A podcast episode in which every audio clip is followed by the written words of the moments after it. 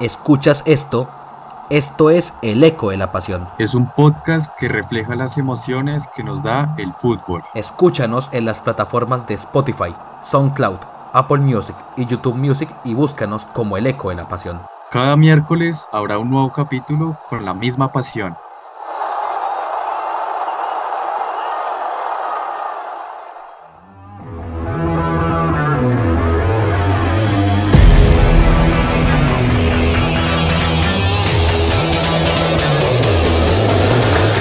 Hola, hola a todos, bienvenidos de nuevo a El Eco de la Pasión. ¿Cómo están? ¿Cómo se encuentran? Espero que bien, os haya tratado bien la vida, eh, se les hayan cumplido todos sus objetivos y metas de la semana pasada.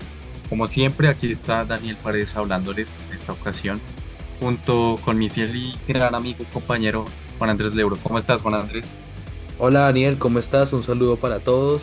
Bueno, vamos a un nuevo capítulo del Eco de la Pasión y bueno, estimado amigo y compañero, cuéntame, ¿Qué nos compete en esta ocasión?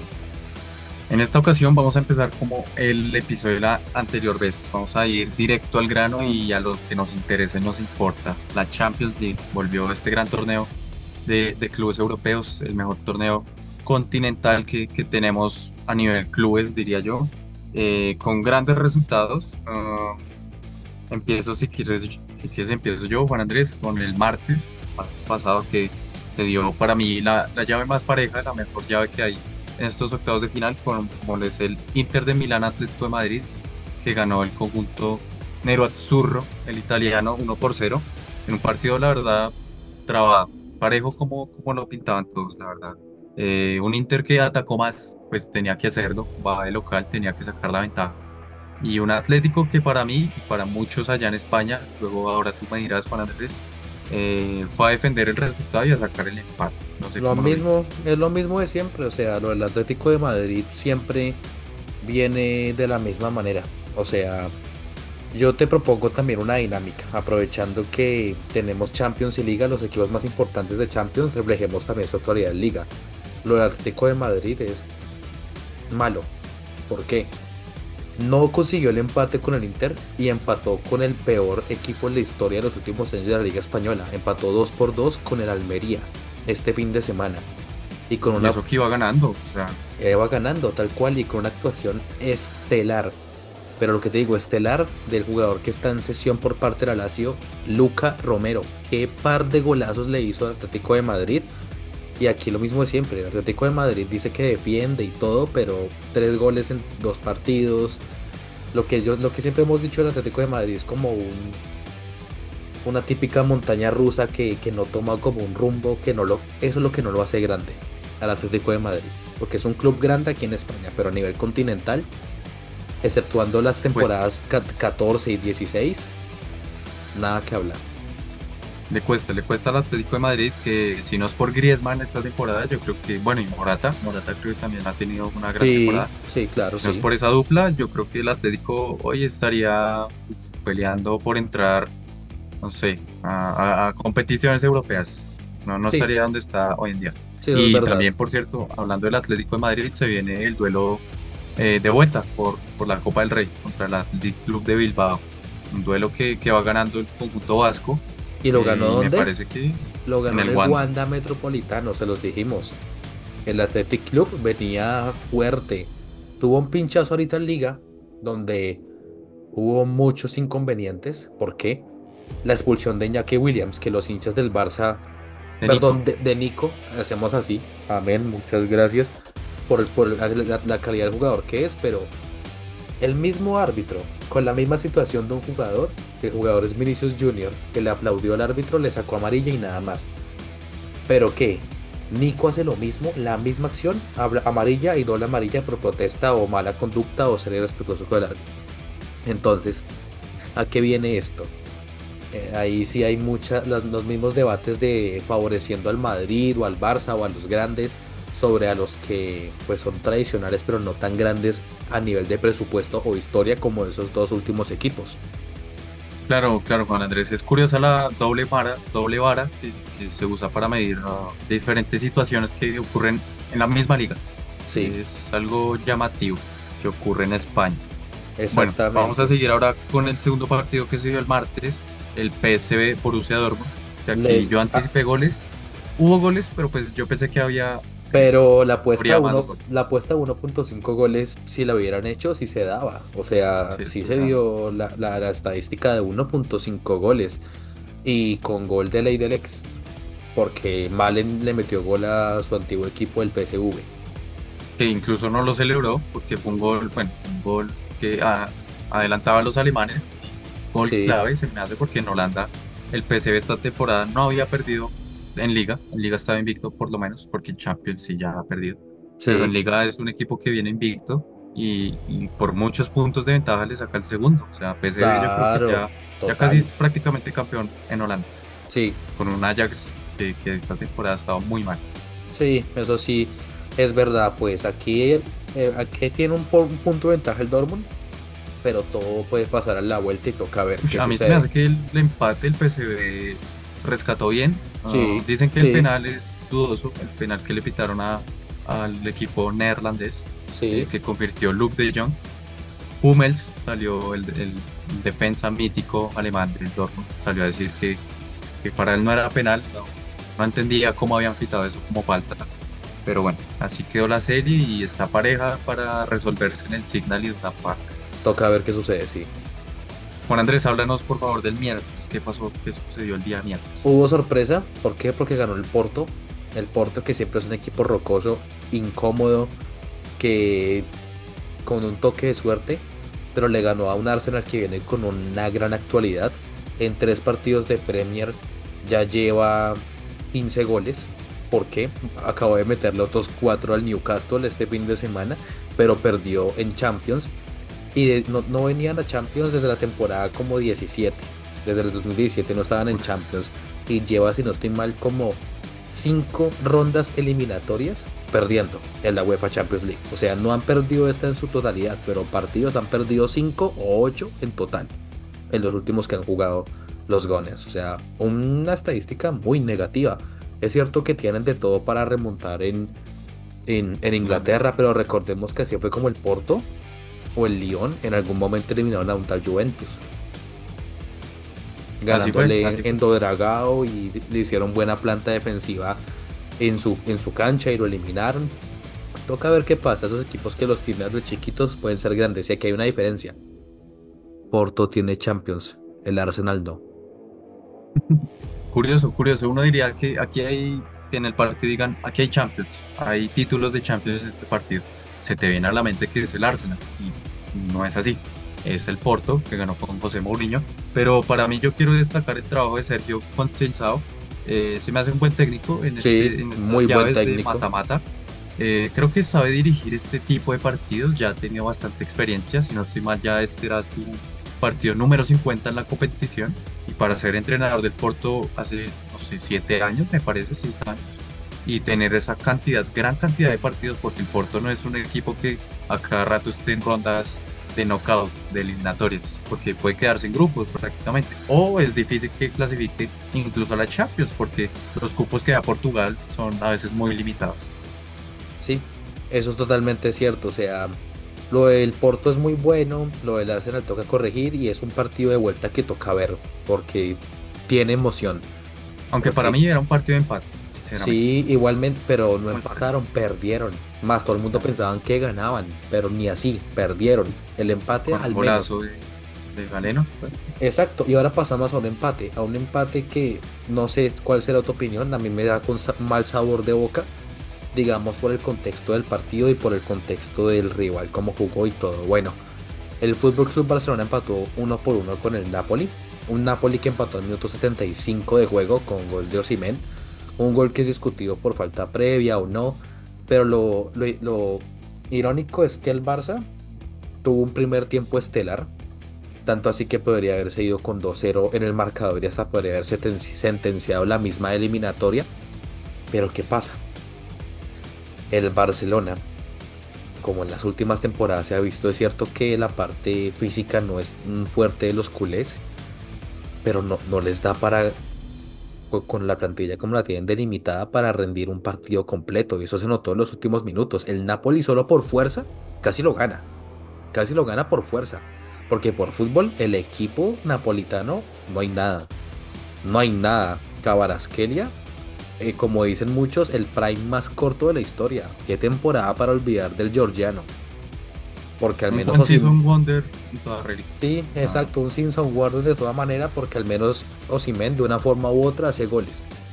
Osimen Pero... ha mantenido esa cuota goleadora durante cuatro temporadas. Diría. Sí, o sea, lo de Osimen sí viene siendo así. Lo que pasa es que Osimen estalló más por lo que la temporada pasada fue goleador y tuvo un asistidor de primera que fue Cabarasquelia con una buena actualidad, pero hasta ahí todo el mundo decía que Cabarasquelia era mejor que Luis Díaz y, al menos Luis Díaz ha tenido un nivel regular, no tan explosivo como lo tuvo el Georgiano la temporada pasada, pero ha tenido un nivel más regular que el mismo jugador.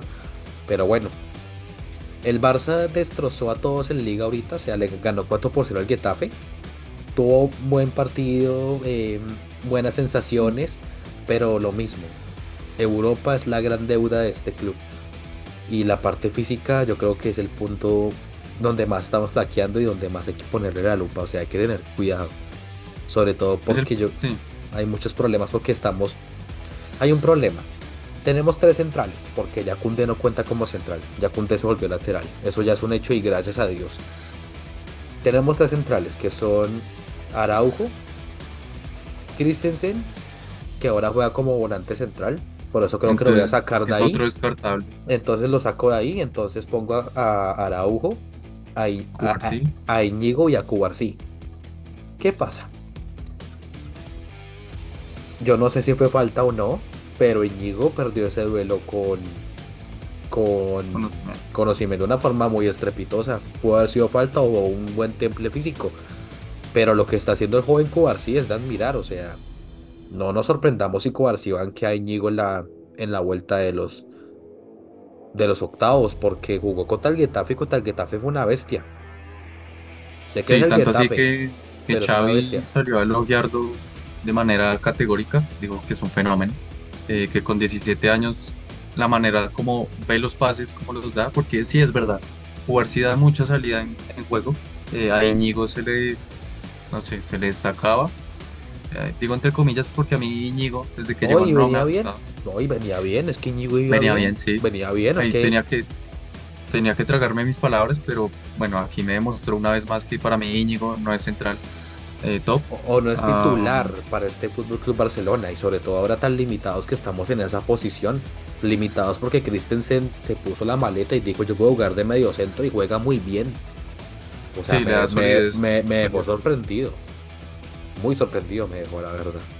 Sí, libera un poco más a De Jong y a Gundogan porque es más fijo Christensen ahí, pero siento que en la salida de balón cuesta un poco más eh, crear ocasiones. Es más complicado. ¿Romeo o él?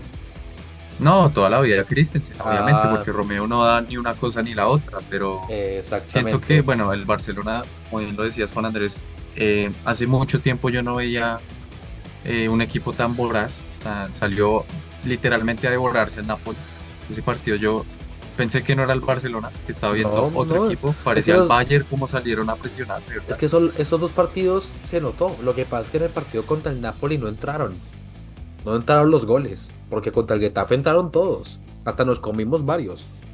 Sí, sí, se comieron varios, pero pues fue por la verdad, mal planteamiento de Bordalás a mí se me hace. Exactamente, exactamente. O sea, pero aquí un problema. Si vamos a jugar así, hay que tener un, hay que, hay que tener un buen respaldo para los últimos 20, 30 minutos de juego. Porque si no, cualquier equipo nos traga. Se notó y contra un Napoli que va noveno en la liga italiana. No, no solo eso. Independientemente como vaya, juega muy mal.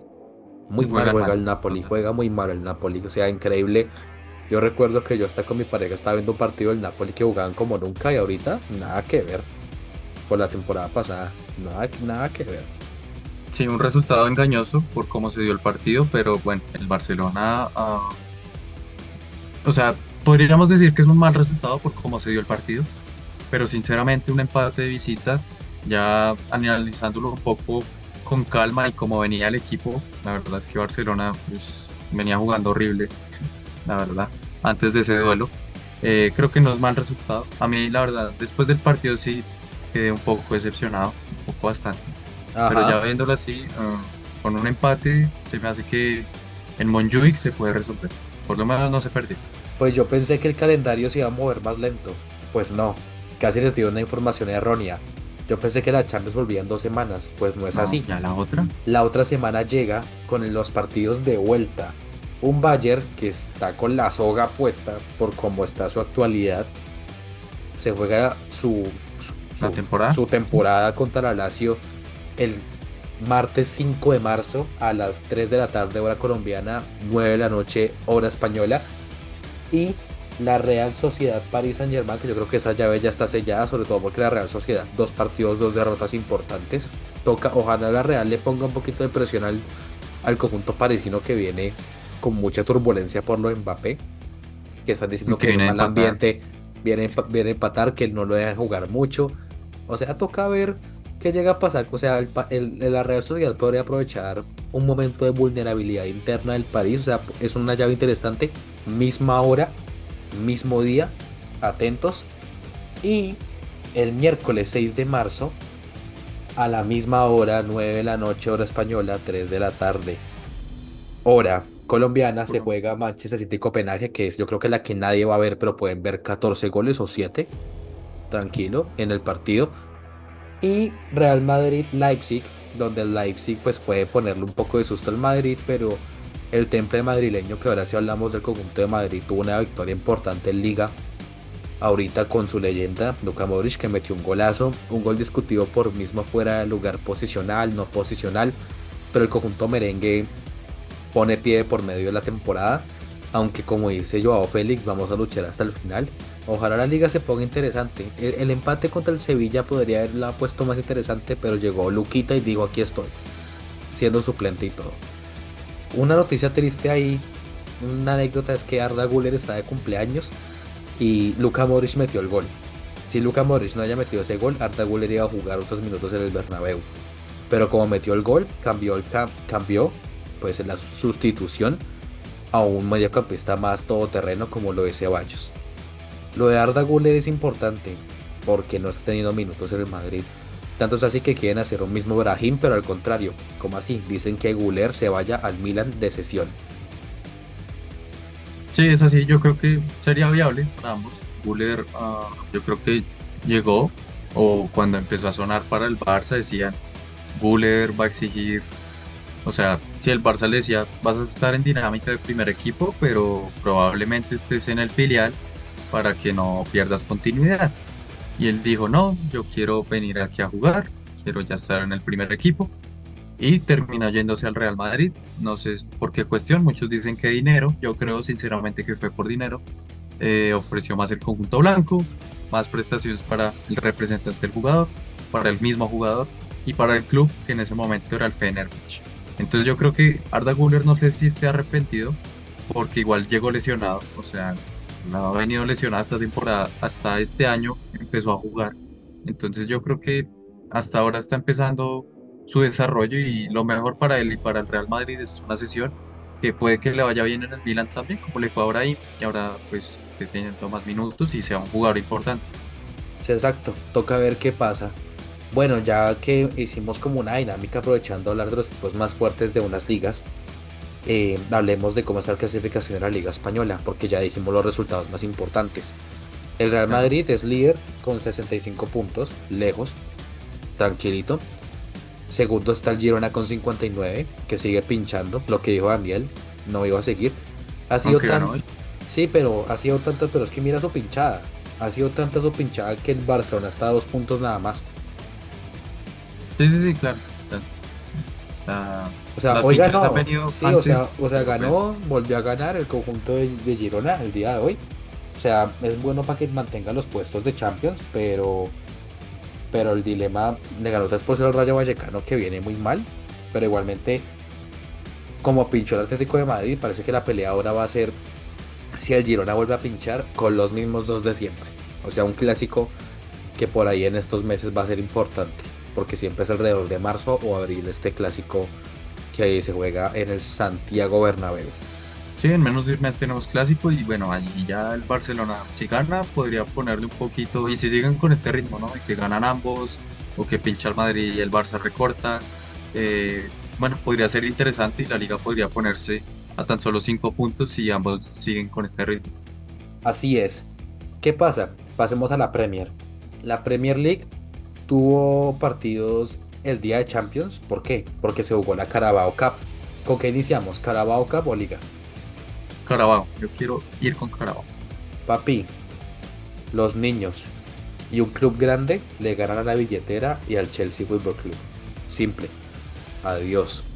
Precisamente hoy estaba buscando una frase que dijo el gran Johan Cruyff, que recalcaron el día que el Ajax eliminó al Real Madrid de Champions. Él decía, ¿cuándo has visto a una bolsa de dinero meter goles? Porque un equipo humilde no le puede ganar a uno grande. Y bueno, en este caso no hay ninguno humilde porque los dos eran grandes, se me hace. Pero como bien No, lo sí. remarcas, Andrés, Es que lo digo, Eh, es que uno se ha ¿los jóvenes comportado como un grande. El otro se le olvidó ser grande. así es. Sí, sí, bien resumida está. O sea, el Chelsea, yo no sé, empezó a gastar desde el cambio de, de mandato, desde Roman Abramovich dejando el cargo a un incompetente e inepto Todd Bowley, porque yo quiero decirlo así, se me hace que este tipo no tiene ni idea de lo que es el fútbol, que y, se vaya y más al o béisbol, menos, que es más- algo que entiende. y- y el béisbol es lo que más entiende porque en el básquetbol los Lakers desde el 2020 no ganan un título y son de los equipos más tradicionales de la, de la NBA, entonces también hay muchas cosas incoherentes. Toca ver. Han gastado, han gastado demasiado dinero en jugadores que no lo valen, primero. Y segundo, que no están listos para, se nota para un club tan grande como el Chelsea. A mí se me hace grande el Chelsea, si bien alguno me No. puede llegar a decir que es desde este siglo, pues sí, básicamente, pero pues tiene dos Champions. Tiene más premios Champions que el Liverpool. Tiene más premios que el Liverpool, Liverpool solo tiene una en el formato actual. No se vayan a enojar porque sabemos que tiene más ligas, pero pues en el formato actual tiene más Champions, más premiers. Eh, pero bueno, eh, era yo creo que la oportunidad perfecta y que estaba esperando Pochettino para conseguir un título y de paso Y una clasificación a Europa. Y es que eh, cualquiera que haya visto el partido quedó 1-0. Pero cualquiera que haya visto el partido fue un partido de ida y vuelta. Y, pero aquí yo me quito el sombrero con Kelleher, Konate y Virgil van Dijk. Ush. Qué Sobre todo nivel, elegir. Qué nivel un de defensa. no tapa- No, no sí, o sea, lo, lo de que lo de Kelleher es impresionante, pero me refiero a cómo la defensa es tan sólida, o sea, es muy, muy sólida. Y no dirías decir- tanto sólida, Juan Andrés, porque El es que, Chelsea pero, pero, veces, pero, pero bueno, pero es que Konate antes de la amarilla defendió muy bien. No, Ya- Jackson no le ganaba una. ah, pues es que Jackson, el día que le gane a un defensa, va a ser noticia. Bueno, bueno, eso también es verdad, es cierto. Kelleher para mí es el más importante, aunque el premio del partido fue para Van Dijk que metió el golazo, metió dos goles. Van Dijk Sí, metió dos goles. Para mí el gol fue mal anulado, pero también por el ese sí fue fuera de juego posicional, entonces ok. Porque también, exacto, este partido tuvo tres goles. Un anulado por parte del Chelsea, por fuera de juego milimétrico de Jackson. También el mismo caso de Van Dijk y el tercer gol que sí se dio al minuto 118. O sea, todo el mundo decía ter- tercer capítulo, tercer penales. No. Van Dijk dijo, no señor. Y yo creo que eh, tenía las de perder el Liverpool en penales por la experiencia de los niños. Pero aún así, el Liga- ser. el Liverpool ganó la Carabao Cup, séptimo título para, para Jürgen Klopp, dos Carabao Cups en su, en su tabulario en tres finales. El primer de- título que repite de los el que primer- tiene. exacto, el primer título que repite y tiene dos de tres, o sea, buen indicio en finales, porque su primera Carabao Cup la perdió contra, contra el ingeniero Pellegrini en el 2016. Cuando está Turella, ya Lucas Leiva, el primer Liverpool que, que rescataba Jürgen Klopp, porque es que Jürgen Klopp lleva un año más que Guardiola en la institución. Así es, y por parte del Chelsea, si no estoy mal, es la sexta, séptima derrota consecutiva en copas Exacto. domésticas. Ujú. Eh, ningún equipo inglés había logrado esa pésima marca. Y para mí yo creo que es, ah, quizá no sea culpa de Pochettino, porque después a rueda de prensa salió a hablar y decía, precisamente recordaba ese Liverpool cuando empezó Klopp, que Klopp, eh, al Liverpool aguantó a Klopp, que fue un proceso y ahora se están viendo los frutos de, de- de aguantarlo, ¿no? De dicho, dicho, dicha paciencia que le tuvieron algo que está pidiendo Pochettino para él, pero a mí se me hace que Pochettino no, nos tiene, no, nos- no tiene los galones para dirigir al Chelsea. Pues no, para mí ese es un cambio de no. entrenador y cambio de todo. O sea, tienen que vender jugadores que no sirven para ahí. A mí me gustaría que volviera Tuchel, sé que es algo utópico porque Todd Boyle fue el que Lo echó. eh, echó, entonces no va a volver Tuchel, pero se me hace que Tuchel en el Chelsea otra vez sí le iría bien y reencontrar caminos sería algo viable para ambos, tanto Sí. para Chelsea como para Tuchel. Sería el regreso de un grande y, un- y más atractivo a la Premier. Que la Premier ahora sí pasamos a decir los resultados que faltaron. El City le ganó por mínima diferencia al Bournemouth. El Arsenal, como lo dije anteriormente, goleó al Arsenal suavecito, cuatro goles de empacó al Newcastle, perdón. Y el Liverpool ya le había ganado entre semana al Luton Town. ¿Por qué? La tabla está así. 60 Liverpool, 59 City, 58 Arsenal. O sea, una Premier Entre para tres. chuparse los dedos. Y el United perdió, ¿no? 2-1 en- contra el Fulham en Trafford, me Un. Fulham espectacular, o sea, un nivel de presión del Fulham. Y el gol fue de Harry Maguire, el del Manchester United, que, está, que para mí es el mejor jugador del equipo. O sea, llegamos a tal nivel que Maguire se quitó el meme encima y siguió jugando.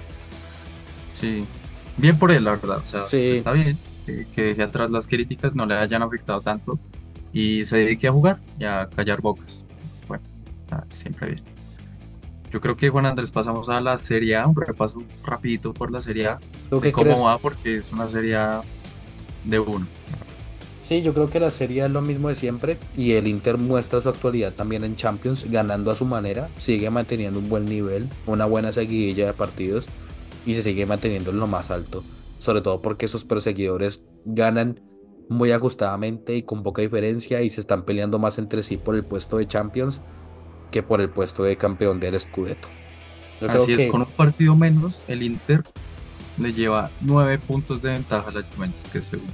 Sí, o sea, es algo increíble. Yo creo que el Scudetto es Nerazzurri y vuelve a Milán. Porque estuvo dos temporadas en Milán, pasó a Nápoles y vuelve a Milán. Así es, así es. Un, un Inter con un buen proyecto con Inzaghi. Sí, Sí, es que Inzaghi siempre ha sido un equipo muy tradicional en Italia, solo que no se le va, no se le daba la victoria ante un Prime de Juventus, como lo dije anteriormente. Yo creo que algo que tenemos que hablar, pues también de un, un- equipo que va encaminado y con invicto, es el conjunto del Bayer Leverkusen, volvió a ganar. El Bayern volvió, volvió a ganar contra el Leipzig, o sea, si no hubiera ganado contra el Leipzig, ya esa liga también se hubiera acabado. Y pero por la Harry Kane. O sea, fue Harry Kane Sí. quien los mantuvo con vida, o quien mantiene con vida y esperanza Sí, o sea, irónicamente el que te puede dar la mufa es el que también te puede estar dando esperanzas. Qué triste suena ese comentario, pero esa es la realidad de Kane. 61 puntos para el Leverkusen, 53 para el Bayern Múnich, que ahí se siguen peleando y el Stuttgart que prácticamente cada vez se queda más con ese tercer puesto porque le lleva 6 puntos al Dortmund. Así es, va- vamos a ver el Dortmund si se avispa porque estaría quedando fuera de Champions. Sí. Ahí el Leipzig, eh, o sea, Leipzig, o sea, el Bayern le, le dijo, le, le dio una mano a su eterno rival para que no lo sacaran de Champions. O sea, ahí hay, el Stuttgart puede serse una Unión Berlín y sería algo muy lindo para ver en este nuevo ciclo. Bueno, yo creo que de ligas, ¿qué más nos falta? No, en Europa creo que cerramos ya el Yo recorrido. y creo que pasemos a América. Sudamérica, vamos a resultados breves en, en Colombia, más porque en Argentina uno hubo un pez gordo. Entonces, cuéntame qué pasó en Colombia, Daniel. Bueno, Partidos importantes. En Colombia, eh, lo de siempre, arbitrajes pésimos, eh, regulares, el VAR protagonista, eh, y sobre todo llamativo, derrotas de los tres más grandes del país, los, tres con más hinchadas, los tres más tradicionales, como quieran decirle. Eh, perdió Millonarios eh, contra Patriotas, un equipo que no había ganado en el torneo ni había hecho gol, pues va y pierde, y pierde 1-0 Millonarios, con las vueltas de McAllister, Cataño, eh, el redebut de Emerson Rodríguez. eh, ya estaba el equipo más o menos completo y no pudo. Perdió Nacional contra la Equidad, ya esto es fecha 9, lo que les acabo de decir era fecha 8, porque aquí es muy raro. Termina una fecha y empieza el otro día la otra. Y Perdió, perdió cero y ya no está Botmer. Ya Botmer no está, no hay excusa para decir que era el técnico, no, lo de Nacional es algo más profundo. Y me atrevería a decir algo institucional. Directiva, bueno. eso es dire- directiva al piso, totalmente de acuerdo. Sobre todo porque también perdió en Libertadores. Así es, viene con desventaja y esta semana se resolverá si clasifica o no a Libertadores contra su homónimo Nacional de Paraguay. ¿Cuánto perdió el conjunto verdolaga? Perdió 1-0, perdió 1-0 en Asunción. Y, bueno, es algo remontable, pero como está la situación hoy en día del colombiano, pues no, no sé. No, o sea, de, lo que pinta es que quede eliminado, pero vamos a ver qué sucede con el conjunto verdolaga en esta ocasión, que está en esa sede de Copa por el título de Copa Colombia, ¿cierto? Sí, sí, está en esa fase previa de clasificación a Copa Libertadores por, por ganar la Copa Colombia ante Millonarios. Otro que no levanta cabeza es el América de Cali. Empató 1-1 en Montería contra Jaguares y ya están viendo la cabeza de Farías. Mm. Cambiaron a Lucas, pusieron a Farías, creyeron que les iba a ir mejor y por el momento no ha sido así. y, y sí, totalmente. Y tuvimos el partido más polémico hasta ahora de la fecha, que fue el Deportivo Pereira 3, Junior 3. Con el tercer gol, el gol del empate, el Junior iba ganando 2 a 0 le empata al Pereira en cuestión de 5 o 7 minutos en el segundo tiempo, 2-2. Hace gol Carlos Darwin Quintero para el 3-2. Y en el minuto 90 y largos hace gol Titi Rodríguez. Eh, un gol con una interpretación, de hecho en el campo en línea levanta la bandera y había anulado el gol. Llega al bar, interviene y dice que, bueno, le dicen al, al árbitro principal que para ellos es gol eh, un Carlos Vaca que intenta cabecear, intenta peinar, eh, y de hecho pues valían el gol injustamente para mí. La verdad es un fuera de juego muy claro porque Carlos Vaca intenta jugar al balón y bueno, a la final dieron el gol y eso aquí hubo revuelo y polémica en, en Pereira y en el país. O sea, al, Junior en dos fechas le metieron seis goles. Así es, así es. Las últimas dos fechas el Junior y lleva cuatro partidos sin ganar, tres derrotas seguidas, un empate. Eh, y bueno, es un presente oscuro para un club que se reforzó tanto. ¿Quién le ganó 3-0 al Junior? Dígalo, papi, que se le está pasando. Se me pasó porque, bueno, en este agite de fechas y confusión, porque Santa Fe ya está jugando en este momento, va empatando contra Boyacá Chico uno por uno. otro ridículo. la independencia. Gracias. Ahí está. O sea, como yo lo decía del Atlético de Madrid, ese, ese Santa Fe una montaña rusa, o sea, nos ilusiona y...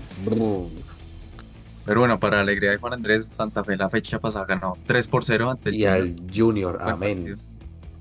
3 por 0, o sea, el Junior viene acá a Bogotá y, no sé, se tuyen los costeños. No corren, no, les cuesta la tuya. Sí, sí, eso es verdad. Dani, ¿hay algo más en Colombia? En Colombia eso es lo más destacado que tengo por ahora. Eh, diría que la Equidad sigue invicto, es el único equipo invicto en el país. Y primero va rápido la, la tabla. Primero Deportes Tolima, partido menos 17 puntos. La Equidad segundo 17 puntos. Y Deportivo Pereira 17 puntos tercero. Va a dejar hasta ahí la tabla. Ok, ahí va la Liga Colombiana que muchos vamos a acomodarnos en ello, sobre todo cuando se acaben los, los todos contra todos, porque este formato que nos ha dicho Daniel en los últimos programas ha sido a la vez como tan raro que todos toca ver qué ocurre. Hablan de formatos raros donde siempre terminamos el programa con un plato gordo.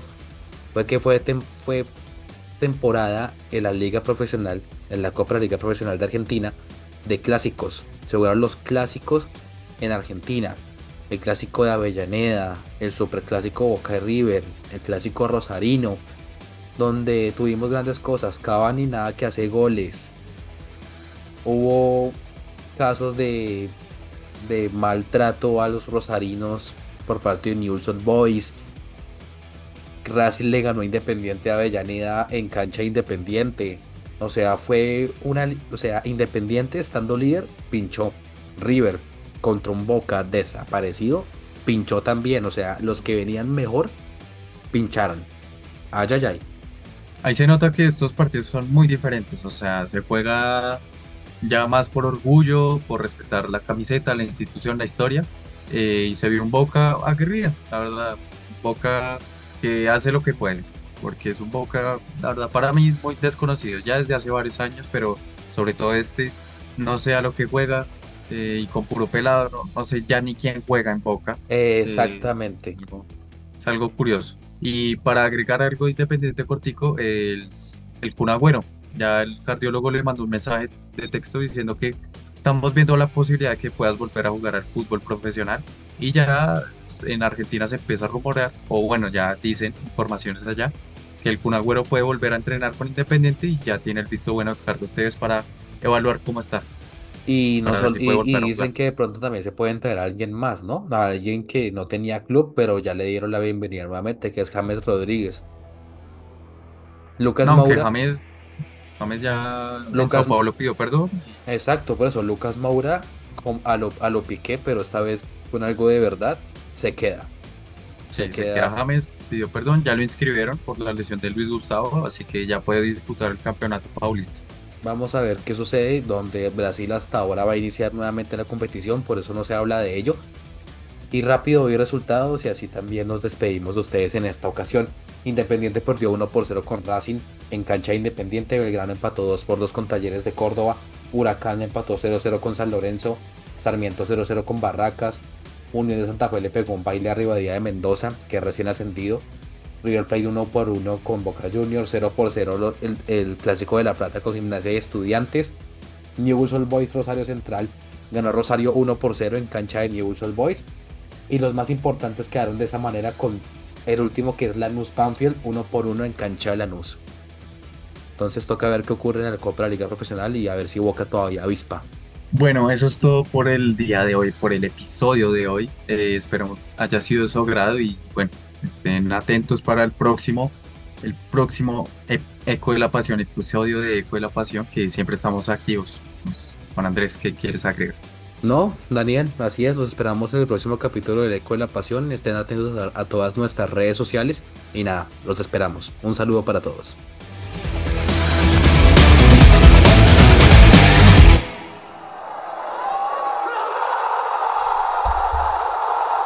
¿Escuchas esto?